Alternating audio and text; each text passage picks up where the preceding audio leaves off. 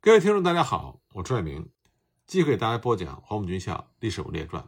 我们接着来讲发生在一九三九年到一九四零年的桂南会战。上次我们说到，一九四零年二月二十日，蒋介石在柳州召开了高级军事会议，来总结桂南会战。在会议中呢，蒋介石先是以沉痛的心情宣读了日军坂田支队撤离九塘的时候所颁布的闭环九塘布告。然后对各军事将领进行了严厉的批评，指责这次桂南会战各参战将领疏忽、没有决心、缺乏战斗意志，结果导致了桂南会战的失败。蒋介石说，国军在数量上居于绝对优势地位，而国军相对于日军的二十一军，在态势上是极为有利的。第五军昆仑关的反攻重创了日军二十一旅团，本应大有可为，创下辉煌的战果。重新夺回南宁，但最后呢，却是以仓皇的撤离而告终。各部队还蒙受了不算轻的损失。所以说，桂南会战这是国军战史上的一大污点。蒋介石认为，桂南会战之所以原本是一盘好棋，就最后下到满盘皆输，这是因为各战地指挥官苟且未战，毫无积极向上的精神。这些国军将领普遍具有精神上的重大问题。致使抗日战争，国军不但没有办法击败日军、收复失土，而且不能阻挡日军的突进。而这些严重的缺点被蒋介石一一列举了出来。蒋介石当时主要提到了四点：第一点，疏忽，不愿意研究军事；二，骄傲，目空一切，骄傲也就代表着懒惰，是百病之源；三，欺诈，不但欺骗部下和长官，还欺骗自己；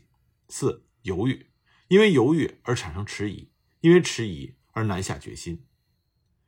最后呢，针对桂南战场的失利，军事委员会依照本次会战各级将领的疏忽和过失进行了处罚，其牵连之大，是抗日战争以来的首次。桂林行营主任白崇禧因为督战不力予以降级，政治部部长陈诚因为督导无方也遭到了降级处分，第四战区司令长官张发奎督率不力。但是因为是仓促上阵，所以只给予了记过处分。三十七集团军总司令叶兆违令避战，贻误全局。三十七集团军番号取消，总司令撤职查办，交付军法审判。三十八集团军总司令徐廷瑶处置无方，决心不够坚决，没有能够挽救战局，集团军番号遭到撤销，徐廷瑶撤职查办。三十六军军长姚纯放弃重要阵地。未负应负的责任，该军番号取消，军长撤职查办。六十六军军长陈济放弃职守，作战不利，军遭到撤销番号，军长撤职查办。九十九军军长傅中方作战不利，应予降级。陆军第九师师长郑作民阵亡，所部不能尽忠职守，没有得到命令就擅自放弃阵地，有违革命军连坐法。该师番号取消，改为无名师。以明廉耻，整肃纪律。四十九师师长李经一作战不利，军纪废弛，撤职查办。幺六零师师长宋世台作战不利，撤职查办。那么在这次军事会议里呢，蒋介石还总结了日军作战战术上的各种表现，列举了在华日军所具备的优缺点，以及日后国军的克敌之道。蒋介石提到，日军战术的优点包括：一、快。攻其不备，出其不意，静若处子，动如脱兔。二硬，日军一旦固守阵地，就是坚韧不拔。三锐，锥形突进，勇往直前。四密，能够保守秘密，令人莫测。同时，蒋介石指出，日军战术的弱点包括：小，只能做小兵力的骚扰；短，只能做短时间的战斗；三浅，只能做浅距离的进攻；四虚。没有预备兵力，后方空虚。那么，综合抗日战争的情况，蒋介石的观察还是相当准确的。除了战争初期的山西作战、淞沪会战、徐州会战和武汉会战，日本陆军曾经以重兵对国军的野战兵团进行攻击之外，抗战持久作战时期开始之后，日军已经大幅度的限制他在华用兵的规模，一次会战动用三四个师团已经是上限。而且他的作战目标非常有限，只是为了达成战区局部的目标为限度。因此他进攻的距离已经不如抗战初期徐州、武汉会战时期那么深远。而且呢，日军往往是在认为达成了作战目标之后，迅速的反转退回。在这种情况下，日军小而精的联兵战斗群，往往是以大队作为基干的支队，通常是采取迅猛的攻势，实施大胆果敢的攻击。退却的时候又快又秘密，总是等到他们走了一二天之后，国军才发现。而且因为日军动用的兵力的规模比较小，所以他们的战备往往能够达到保密的目标，甚至还会利用各种自然气候和人为的手段掩盖他们的真正企图。这就造成国军对于日军的进攻企图往往是一头雾水。蒋介石当时举例，在这次宾阳作战的时候，日军一两万人在钦州湾登陆，走了二三百公里，到达永淳附近，可国军方面仍然以为他们还在钦州附近。除了国军各种情报侦察的手段比较落后之外，日军的保密工作做得好，这也是重要的原因。那么日军呢，一般战斗力都比较强。战斗意志非常坚定，进攻则以其有限的兵力能够形成进攻上的重点，有效的结合火力和机动力，以锥形突击迅速突入到国军阵地，然后迅猛地向纵深发展，这是日军的锐气。而防守呢，日军则能做到坚固不动，即使是粮弹缺乏的情况下，仍然没有动摇的迹象。除了上级撤退命令下达以外，否则直到全员阵亡，阵地才会易手。这就是日军的硬，而这些日军用兵的战术特点，在这次桂南会战中表现的一览无遗。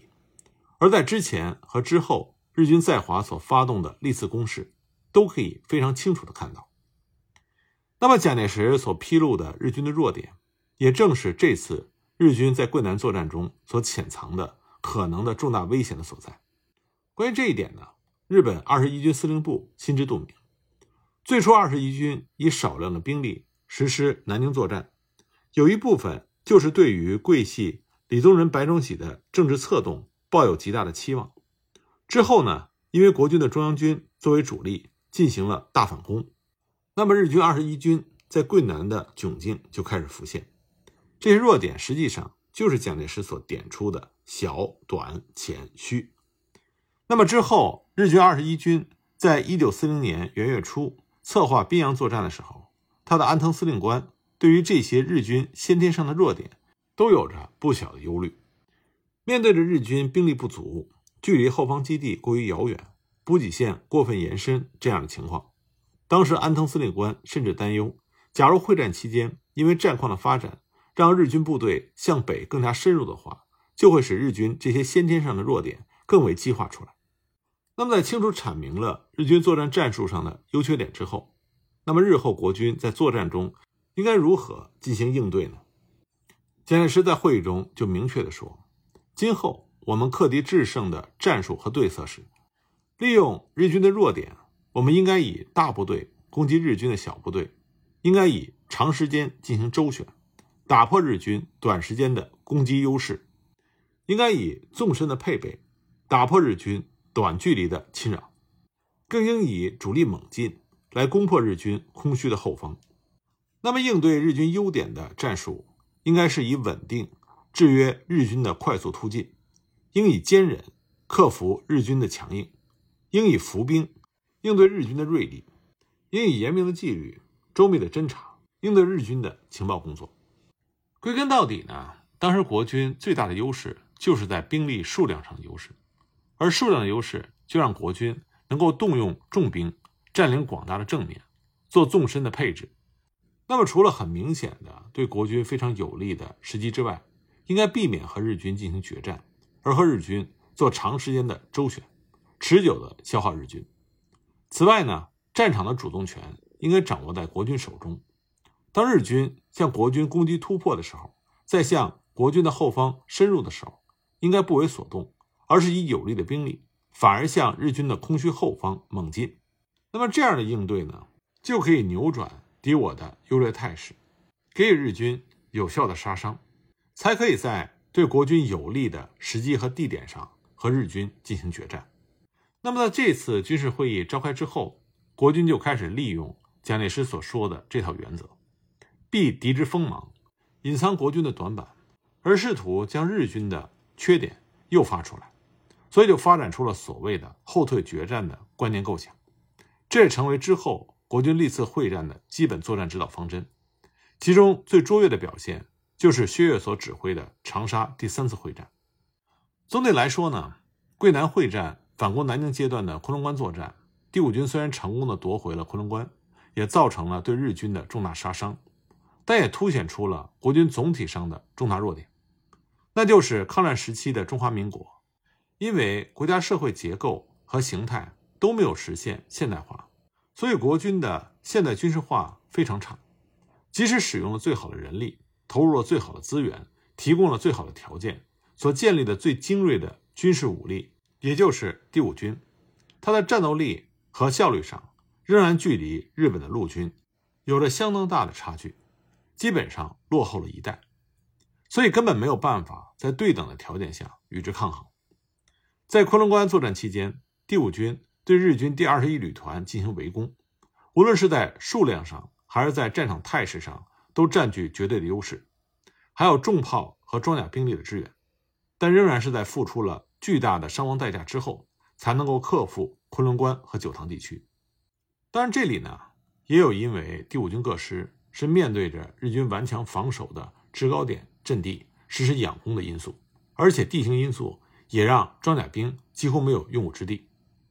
现实的情况就是在攻下了昆仑关和九塘地区之后。国军的精锐第五军因为伤亡惨重，战斗力大幅的削弱，只好后调进行整补。而在国军统帅部原先的构想之中，是希望第五军能够先行歼灭昆仑关九塘的日军第二一旅团，然后把攻势的重点向南宁方向延伸，配合各路友军一举攻下南宁，收复失土。但是第五军在昆仑关大捷之后的被迫后撤休整，就让统帅部的这种构想。彻底化为了泡影。我们在理解抗战史的时候，不能忽略一个非常严酷的事实，那就是无论是抗战之前南京政府所建立的德制新式中央军八十七师、八十八师，还是在抗战时期所训练出的第二代新式部队，也就是第五军，他们相对于其他的中国军队来说，的确是拥有更高的战斗力，是当时中国军队中数一数二的精锐部队。所以呢，国军统帅部就非常乐观地将这些精锐部队投入到对日军实施大规模的攻击作战中，希望这些精锐部队能够做到攻必克、守必固。但是实际的作战情况是非常骨感的，在和坚守阵地的日军进行作战的时候，这些精锐的国军往往要付出重大的伤亡代价，甚至很多时候在付出了重大的伤亡代价之后。仍然不能完成作战目标。那么这次昆仑关作战，第五军的确是展现了国军前所未有的战斗力，首次开创了国军少有的攻坚成功的战例，并且创下了全歼日军部队的记录。这场作战，第五军的确是打得非常漂亮，这是毋庸讳言的。但我们也要看到，这其中也有部分原因是因为日军第五师团自身的处置失当导致的。而昆仑关作战，第五军在攻势中受到严重损失的这件事情，之后让国军的最高统帅部耿耿于怀。自此之后呢，国军的最高统帅部就不再把手中的战略预备队轻率地投入到主动的攻击作战中，生怕这些好不容易培养出来的精锐部队在攻坚的过程中任意消耗。最明显的例子就是中国远征军入缅作战，当时国军呢。是应英国的请求协防缅甸，同时也为了保障滇缅公路对外运输交通线，国军统帅部派遣以第五军作为主力的中国远征军开入缅甸。当时重庆统帅部的作战指导，鉴于国军部队没有能力以攻击的手段摧破日军的这个事实，所以就指示中国远征军应该把主力部署在缅甸北部，而是以一步前推，掩护主力的集结，等待日军深入，层层消耗。相反呢，名义上是远征军总指挥的美国将军史迪威，他坚持要在缅甸南部和日军作战，实施主动的攻势。而这两种作战指导就形成了极端的对比。在一般情况下，军事逻辑自然会倾向于支持史迪威的处置，而不会给予蒋介石的指导原则正面的评价。即便是对蒋介石非常推崇的历史学家黄仁宇教授，也认同史迪威的作战构想，那就是想要防守缅北，就应该在缅南对日军发起进攻。但是蒋介石和军事委员会非常清楚国军部队的战略如何，即便是最精锐的第五军，配合装甲部队和机械化炮兵，也没有办法以主动的攻势阻止日军的入侵。攻势作战甚至有可能让第五军提前蒙受巨大的损失，而让后续的作战更加困难，就像桂南会战的情形一样。要知道，对于中国来说，这支拥有机械化部队的攻击第五军，是对日抗战持久作战的宝贵资产，补充不易。如果在不对的地点和时间上打光了，就会对之后的中国抗战产生非常不利的负面影响。所以，蒋介石和最高统帅部都认为，只有诱敌深入，在距离中国本土基地比较近的区域坚强设防，缩短交通线，这才有希望在对我有利的防御战斗中给予日军相当的杀伤。只有这样稳扎稳打，才能在给予日军严重损失之后转为攻势，这才是最符合国军部队主客观状况的作战规划和处置。事实上呢？从抗战末期的历次重大会战中，都可以看到这样的趋势：国军只有在坚强设防的城市据点实施防御，才有击退日军的可能性。抗战末期的若干会战，都是以一支有力的中央军部队坚守住一座重要的城市，作为全线防御和抵抗的核心，来吸引和牵制日军的主力，然后周边的友军兵团再对攻击的日军侧背进行合围，这才能够将进犯的日军击退。只有在这种固定防御的态势之下，国军部队才能够发挥出最大的战力。那么，第三次长沙会战、常德会战和衡阳保卫战都是如此。那么，抗战中国军偏好打这种被动的防御战，它之所以会出现这样的现象，并不是因为国军将士作战不用力，或者是国军的高层拒战畏战，而是事实就是如此。现在对于抗日战场国军的评价意见。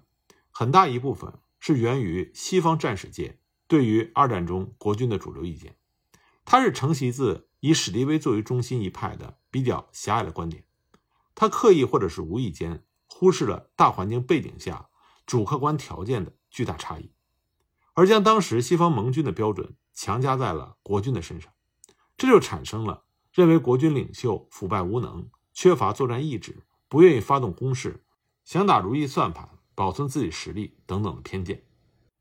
西方的这些军事学家们，他们普遍认为，蒋介石和他之下的这些国民党将领们，为了保存实力，图等以美国为首的西方盟军击败日本，希望能够坐享其成。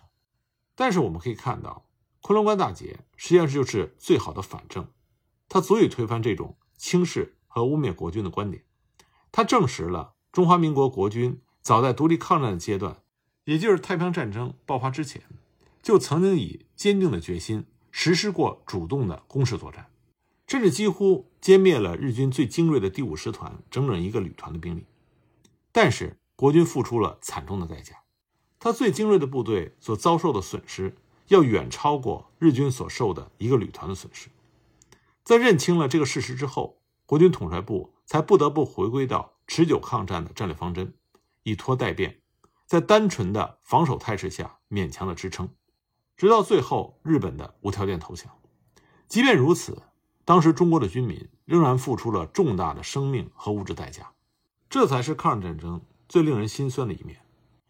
那么，日军二十一军之所以发动南京作战，除了是想以军事手段截断中华民国通过越南的海上运输线，那么另外一个比较重要的政治任务，那就是对于桂系的将领李宗仁、白崇禧的策动。自从北伐胜利之后，桂系和粤系就和南京中央处于半独立的状态，时有对抗的摩擦发生。两广的地方军政领袖为了取得和南京中央相抗衡的资本，当时也和日本方面走得比较近。他们不但购买日本军械，而且还聘用了相当数量的日本军官作为军事顾问。颇有和拥有德国军事顾问团的南京中央政府要一较高下的意思，因此呢，日本军方对于桂系军事将领的动向还是抱有一定希望的。尤其是在一九三六年的两广事变发生之后，桂系和粤系和南京政府几乎濒临爆发内战的边缘。虽然最后是以和平收场，但是双方的矛盾始终没有获得实质上的解决，